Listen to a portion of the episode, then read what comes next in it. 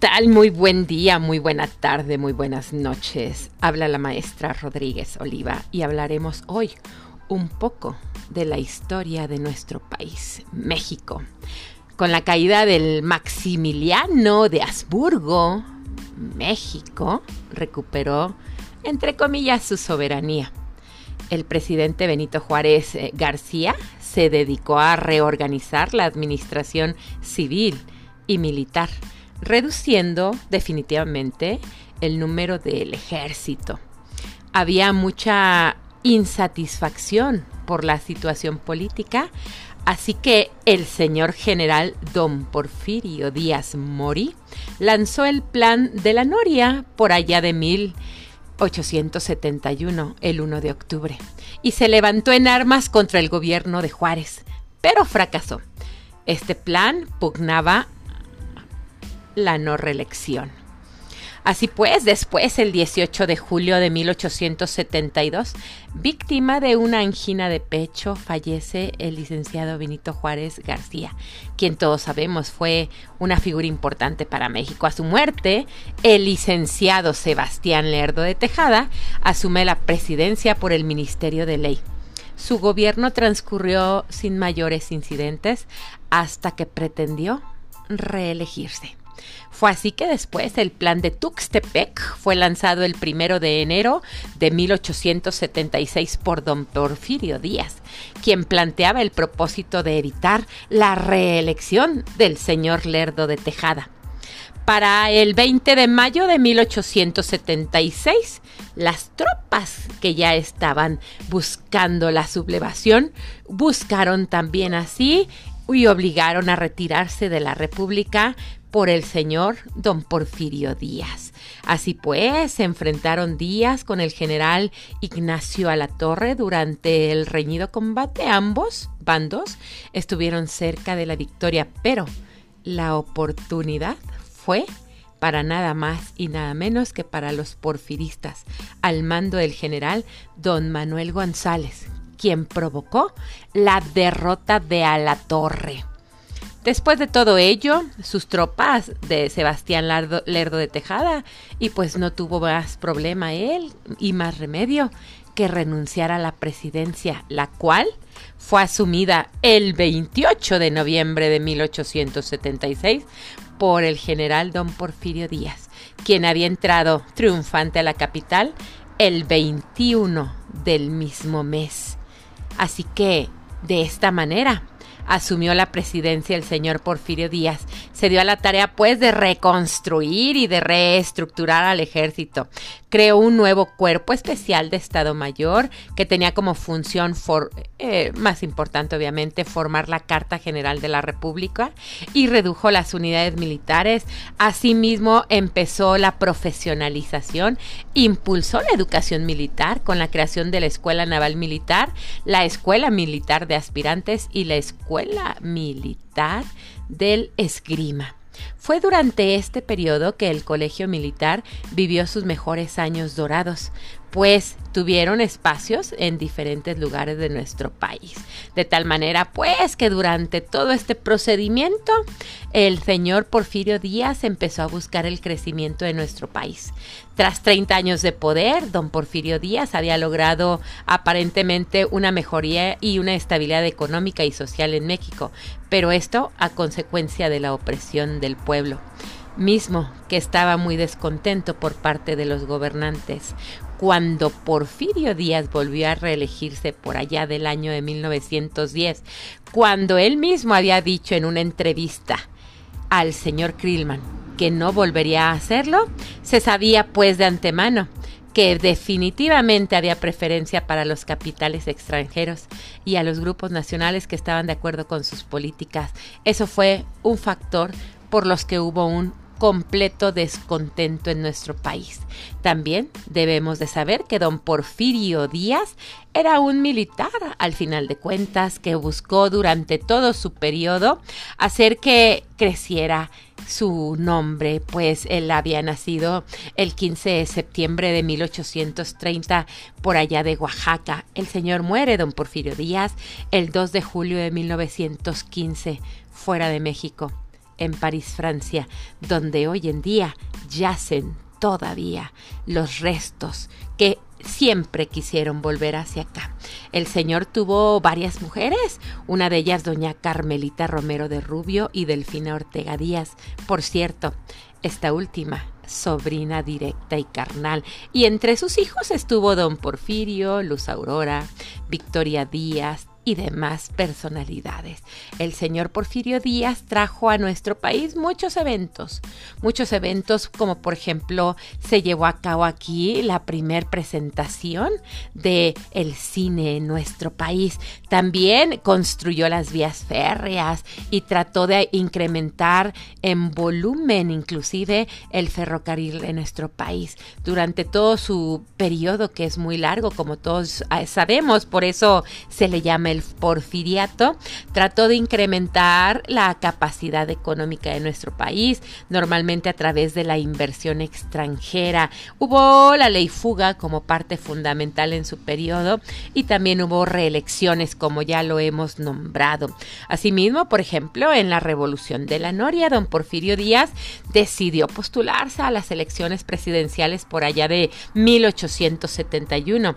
Para esta elección Juárez fue el postulado para este procedimiento. Se dice que Benito Juárez en este proceso tuvo 5.837 votos, don Porfirio Díaz 3.555 y Sebastián Lerdo de Tejado 2.000, Tejada 2.874. Fue así, pues, que se lanzó el 8 de noviembre este plan de la Noria, llamando así a los militares del país a luchar contra Juárez. Y mucho más que pudiéramos decir del porfiriato, pero la última palabra la tiene usted al analizar la historia de nuestro país y no olvide, la historia debe de servir para no repetir los errores de nuestro pasado.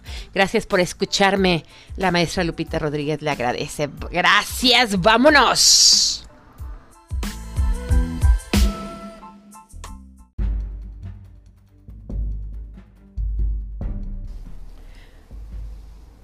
Cuenta la leyenda que un 15 de marzo, no importa de qué año, en los cruces del viejo San Luis, por allá de Juan Álvarez y otra calle que concubre ese escenario, era un día de mañana.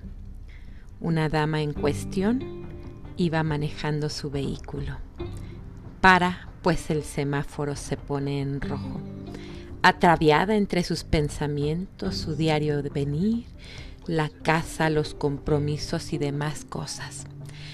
Para pues en el semáforo y estando descuidada en el profundo pensamiento de su vivir, un vehículo rojo, matiz, choca su coche contra la parte de atrás del vehículo de la dama. Hay un impacto muy fuerte pareciera que nadie del territorio potosino se diera cuenta de dicho evento.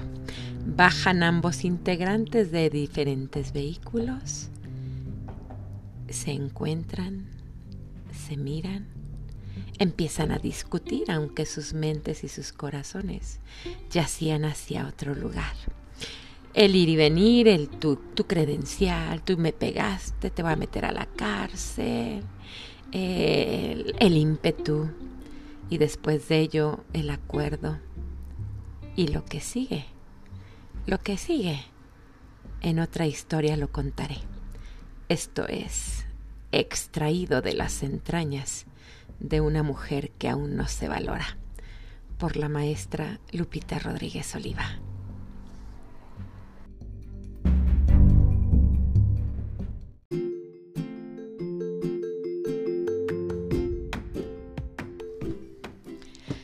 ¿Qué tal la maestra Rodríguez Oliva le trae a usted los gobiernos centralistas de México? Después de los diferentes levantamientos armados causados por no respetar las elecciones de 1828 y de la firma de los convenios de Zabaleta, don Manuel Gómez Pedraza asume la presidencia del país el 24 de diciembre de 1832, ocupando el puesto que había ganado en 1828. Sin embargo, solo duró tres meses en la presidencia, ya que su gestión durante este corto periodo fue el de concluir el periodo presidencial que constitucionalmente inició para 1828. Hay nuevas elecciones presidenciales y dan como ganador al señor Antonio López de Santana como presidente y a Valentín Gómez Farías como su vicepresidente.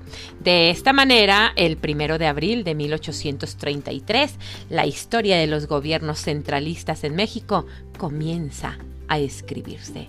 Eh, el señor Gómez Farías gobernaría el país de forma interina al no presentarse, obvio, López de Santana al ocupar el cargo. Gómez Farías conduciría de forma liberal al país, con planes de prosperidad que solo fueron limitados por la falta de capital para llevarlos a cabo y el enojo de la Iglesia por suprimir todos los privilegios económicos y de tierras que tenían, lo que provocó un levantamiento armado para frenar las reformas liberales de Gómez Farías.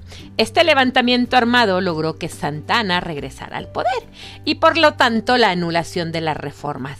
Además, se disuelve el Congreso, lesiona el Estado de Derecho de, de los estados que conformaban la federación y se declara abiertamente conservador.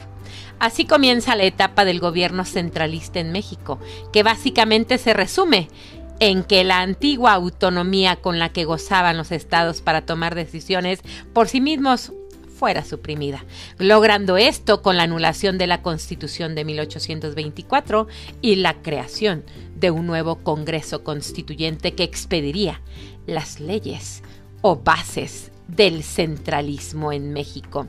Corren los días y el 23 de octubre de 1835 se decreta que la nueva reorganización del país abandona el federalismo para volverse un Estado centralista.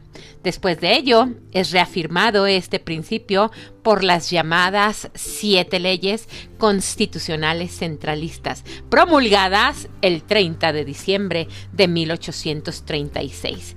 Este cambio de régimen dio pie a diversos conflictos entre los estados de la Unión y el centro del poder, pues esto fue la causa, entre muchas otras, de la independencia de Texas y de diversos conflictos internos como la separación de la Unión de los estados de Coahuila, Nuevo León, Tamaulipas y la declaración de independencia de Yucatán.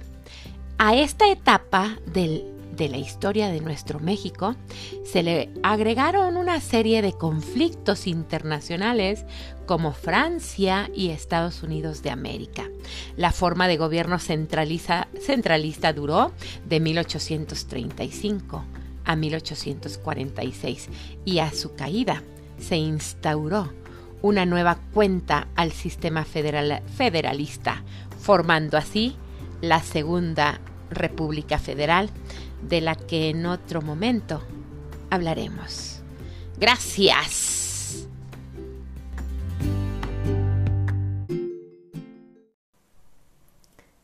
Yo creo que mereces un cabrón más valiente y con menos miedos, más listo para amarte de la forma tan bonita que te mereces, que sea el mismo todos los días y no te haga sentir en la puta cuerda floja cuando el pasado aparece uno que escriba menos y actúe más, que sea menos poemas y más visitas sorpresas, que sea menos tristezas y más carcajadas a media mañana.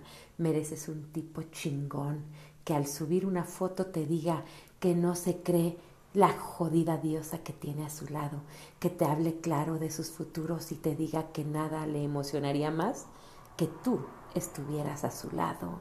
Eso te mereces, uno que te, no te apegue al día que tenga tu chingada madre, uno que te haga brillar, uno que se esboce por tenerte, uno que dibuje en tus manos la sombra de tus besos, que te acompañe a andar en bicicleta y si no hay problema, que te suelte y te lleve caminando, que te lleve a bailar, que te presuma, que vea la hermosa mujer en la que te estás convirtiendo. Necesitas tener un poquitito más de amor por ti, porque sabes, te mereces un cabrón así, tenlo claro, y no uno que se ahogue en palabras, no uno que dude, no uno en el que tú seas el plato de segunda mesa, no uno al que todos vean como un mamarracho, necesitas uno que sea tu maldito universo y que seas tú para él lo que todos quieran tener en su vida, extraído de las entrañas de una mujer que aún no se valora.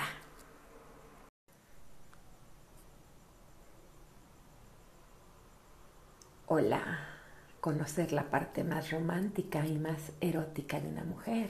Eso es un placer y un privilegio. Un privilegio no apto para hombres mediocres, ni para hombres de un solo instante o de un momento.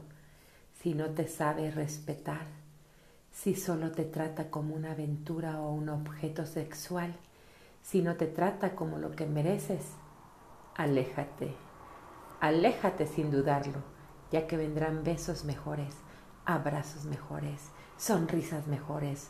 Solo hay que ser paciente y no desesperarse saliendo con uno tras otro. Un hombre correcto y decente siempre buscará una mujer correcta y valorable para formar una buena relación. Siempre se alejará de aquella que esté recorrida y desprestigiada. No importa el número de pretendientes que tengas, lo que importa es la calidad de la persona que intentas ser en tu vida y no solo por tu sexo, no solo por tu cuerpo. De hecho, no lo olvides. Alguna vez un gran amor me dijo, a mí me enamoran las mujeres inteligentes. El, cuerpo se va, la belleza cambia, pero la inteligencia y el corazón de la mujer es para siempre, extraído de las entrañas de una mujer que aún no se valora.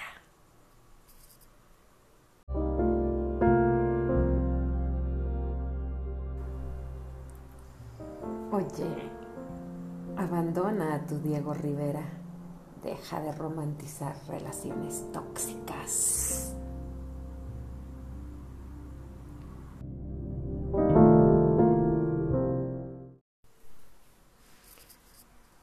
Contables por la maestra Rodríguez Oliva. La esposa es un activo circulante. Los hijos, resultado del ejercicio. Los hijos adoptivos, otros productos. El hogar, deuda hipotecaria a largo plazo. La secretaria, cuenta de orden. Los padres, proveedores. Los hermanos y amigos, acreedores diversos. La exnovia, resultado de ejercicios anteriores. No olvide memorizar las cuentas financieras. Gracias. Chihuahua, regla de oro. No, no, no, no. Él no te decepcionó. Él era así, pero tú lo maquillaste y lo adornaste para no verlo como era. Es un clic. Analízalo. Tacto es la capacidad de decirle a alguien que se vaya a la mierda, de tal manera que se entusiasme con el viaje. Analiza. Ey, quédate ahí, con esa que paga las cuentas, la que cree que la amas y le eres fiel. Solo dile que eres ave de rapiña y además en tres años te cansas de ella. Pero dile, dile que la amas para que te crea mientras estás ahí. Pero no olvides, estás con ella y me piensas a mí. Ay, fuiste mi amor favorito, pero no eres el hombre indicado para mí. Tenías todas las cualidades que buscaba en un hombre. Todo me atraía de ti. tu pasión, tu perfume, tus dedos, tu mano, tu forma de ver la vida, tus ganas de salir adelante y hasta tus defectos me parecían encantadores. Sin embargo, un día lo entendí. Eras un reto más que tenía que superar. No eras el hombre indicado para mí, pero sí eras la persona que me tenía que abrir los ojos, extraído de las entrañas de una mujer que aún no se valora. Oye, cuando tienes mucha hambre, un patán te sabe a galán. ¿Qué tal? Murió por estrés laboral, pero a los pocos días ya lo habían reemplazado. Su jefe no lo extrañó y pocas veces fue recordado por sus compañeros. En cambio, en su familia, a pesar del tiempo, del dolor, el vacío, el llanto y la soledad, estuvieron para siempre. En tu trabajo eres uno más, en tu hogar eres único. ¿Entiendes? Extraído de las entrañas de una mujer que aún no se valora.